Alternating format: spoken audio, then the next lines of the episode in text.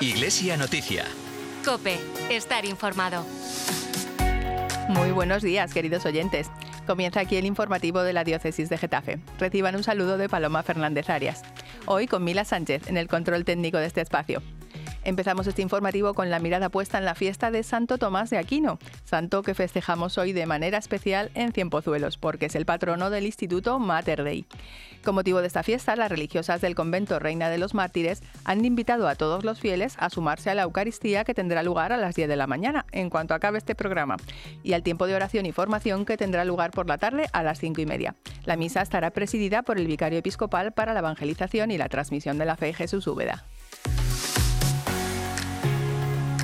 Y también queremos invitarles a celebrar la Semana Cultural por la Unidad que han organizado las iglesias cristianas de Brunete y que comienza mañana mismo en el Centro Cultural de la localidad. Han preparado un conjunto de actividades muy interesantes, de las que les hablaremos hoy en el tiempo de la entrevista. Pero antes también queremos contarles que la Asociación San Ricardo Pampuri está celebrando sus bodas de plata. Se trata de una asociación sin ánimo de lucro destinada a la ayuda de personas sin hogar que se fundó en el año 1999. Esta asociación no solo les busca un techo, sino que vela por su reinserción sociolaboral. Para dar gracias por su labor continuada durante estos 25 años, el obispo don Ginés va a presidir el martes 30 de enero una Eucaristía a las 7 y media de la tarde en la parroquia San Juan Bautista, en Fuenlabrada. Así que desde aquí, nuestra más sincera enhorabuena por sus bodas de plata y por este compromiso social continuado. Y otra invitación que queremos trasladarles es la que nos llega desde el movimiento Encuentro Matrimonial de Getafe, que ha organizado un retiro convivencia para matrimonios y parejas. La cita es el próximo fin de semana, desde el 2 al 4 de febrero, y tiene como objetivo ayudar a los novios y esposos a revitalizar su amor y su relación. La convivencia tendrá lugar en la Casa de Espiritualidad Villa San Pablo, ubicada en Madrid. Con todas estas propuestas empezamos hoy y con la que nos trae ahora el padre Julián Lozano en su encrucijada semanal. Vamos ya con él. Buenos días, Padre Julián, y bienvenido a este programa. Muy buenos días, Paloma, y buenos días a todos los amigos de COPE en el sur de la Comunidad de Madrid. Hoy, domingo 28 de enero, la Iglesia tiene en su memoria al gran Santo Tomás de Aquino, el más sabio de los santos y el más santo de los sabios, según el adagio clásico. Normalmente se celebraba en el ámbito universitario una fiesta por ser el patrono de todo el ámbito de la educación superior. Y en este contexto quiero recordar una carta impresionante del Papa Benedicto XVI a la diócesis de Roma que publicó en enero del año 2008. Han pasado exactamente 16 años y que se titulaba o se dio a conocer con el título de La emergencia educativa. En esta carta, el Papa Benedicto ponía encima de la mesa un tema preocupante. Decía que tanto padres como profesores y también incluso los propios alumnos manifestaban que algo grave estaba sucediendo en las aulas, aunque no solo en ellas, y que se trataba de una crisis en la transmisión del conocimiento, de la sabiduría. También se daban signos de una falta de aprovechamiento del estudio por parte del alumnado y de una falta también de una disciplina, de un respeto normal y básico. El Papa se preguntaba de quién era el problema y, se decía a sí mismo, ¿será un problema de los alumnos, de las nuevas generaciones? Y él decía, hombre, pues son de la misma carne, de la misma pasta que hemos sido siempre todos los seres humanos. ¿Será un problema de los padres y de los profesores? Bueno, quizá haya alguna responsabilidad, pero él detectaba en un ambiente extendido que calificaba de relativista lo que verdaderamente estaba minando la transmisión del conocimiento. Y es que si el relativismo, es decir, que no hay certezas, no hay verdades o mentiras, si esto es cierto, no hay forma humana de educar. ¿En qué se educa si no hay certezas y seguridades? Si no sabemos ni de dónde venimos ni hacia dónde vamos, cuál es el sentido, qué es lo verdadero qué es lo falso, qué es lo bueno y qué es lo malo. Entonces será imposible transmitir certezas y seguridades. Entonces él mm, ofrecía una pauta que era volver a los elementos esenciales de la educación, del proceso educativo. El primero de ellos es amar al educando.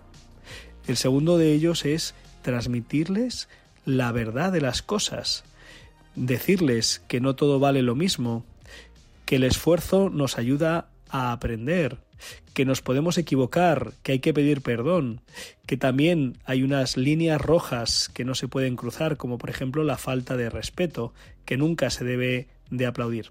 También el reconocimiento por parte de los educadores de que uno puede no saber y puede equivocarse.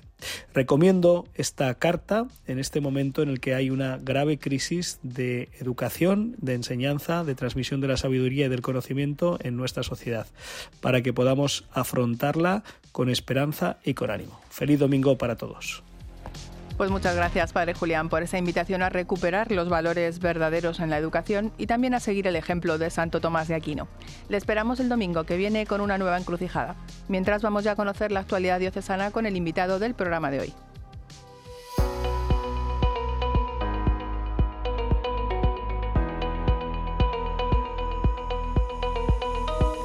El obispo de Getafe, don Ginés, nos decía el pasado jueves 25 de enero en la celebración ecuménica que presidió en la catedral que tenemos que rezar unidos por la unidad de todos los cristianos y nos instaba a poner en marcha iniciativas que favorecieran ese caminar juntos.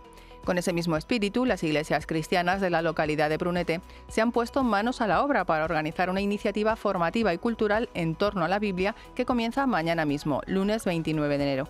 Para que nos dé todos los detalles, está hoy con nosotros el párroco de la Iglesia Católica de ese municipio, ubicado en territorio diocesano, Roberto Redondo. Muy buenos días, Padre Roberto, y gracias por acompañarnos en esta mañana de domingo. Muy buenos días, Paloma. ¿Qué tal todo? Bueno, queremos empezar felicitándote por esta iniciativa, esta buena idea y dándote las gracias por ella. ¿Cómo se os ha ocurrido? Pues mira, eh, la iniciativa parte del pastor protestante Gabriel Fernández, que me propone hacer una exposición sobre la Biblia y porque tiene un interés, una, está interesado en que hagamos algo juntos.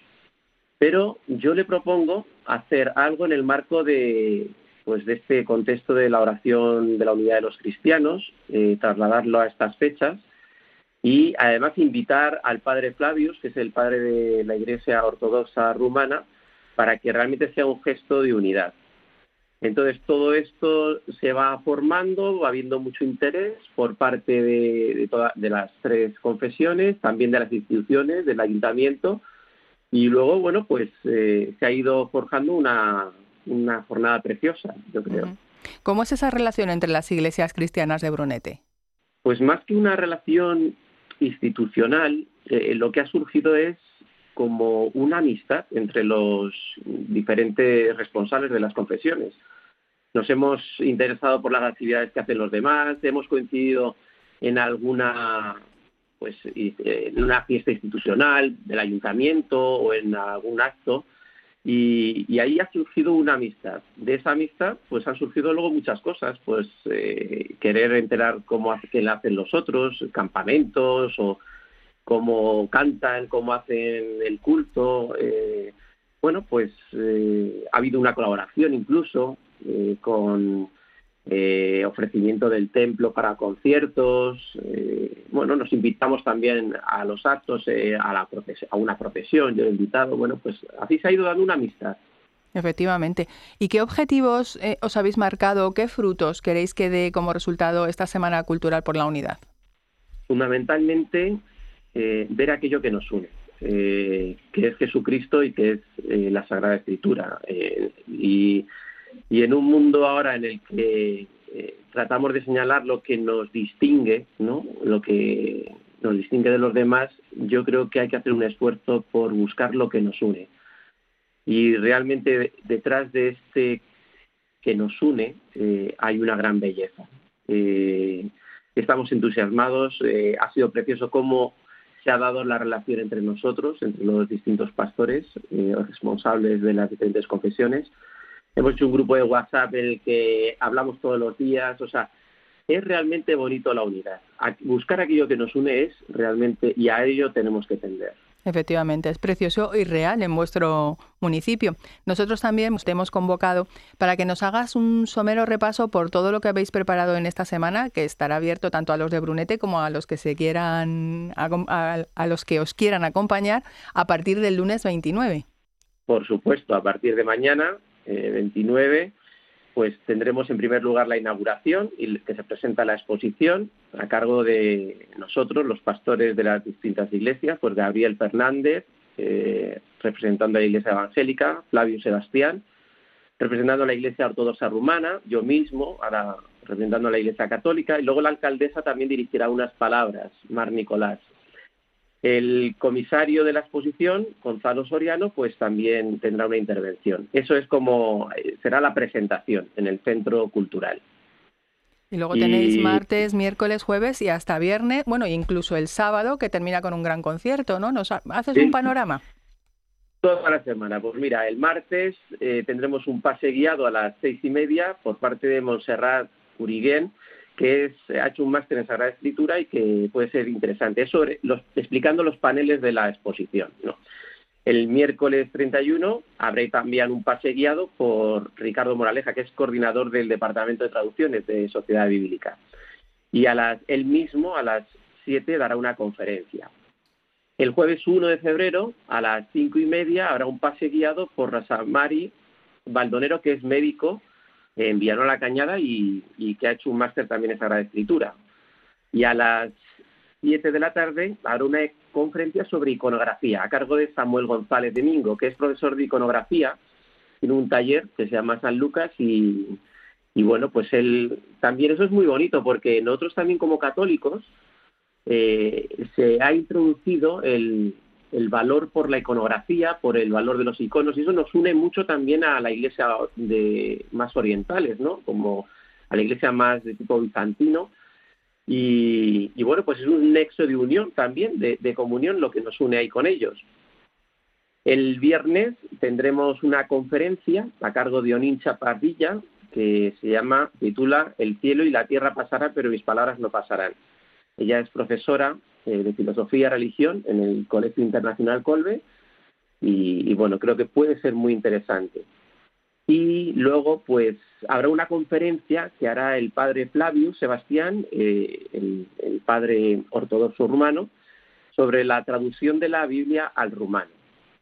Y concluiremos con, yo creo que es como el broche final que puede ser muy interesante, que es con un concierto en el que intervendremos las, confesiones. Pues nosotros, católicos, con cantos de la tradición más típica latina, ¿no? Eh, católica, el pues la Iglesia Ortodoxa eh, con un cantos bizantinos, con acompañamiento de cítara, o sea, muy bonito lo están preparando.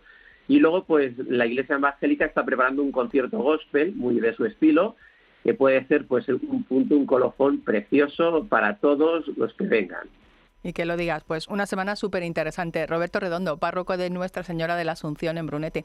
Muchísimas gracias por haber compartido con nosotros esta maravillosa labor por la unidad que estás realizando en tu localidad. Un fuerte abrazo y hasta pronto.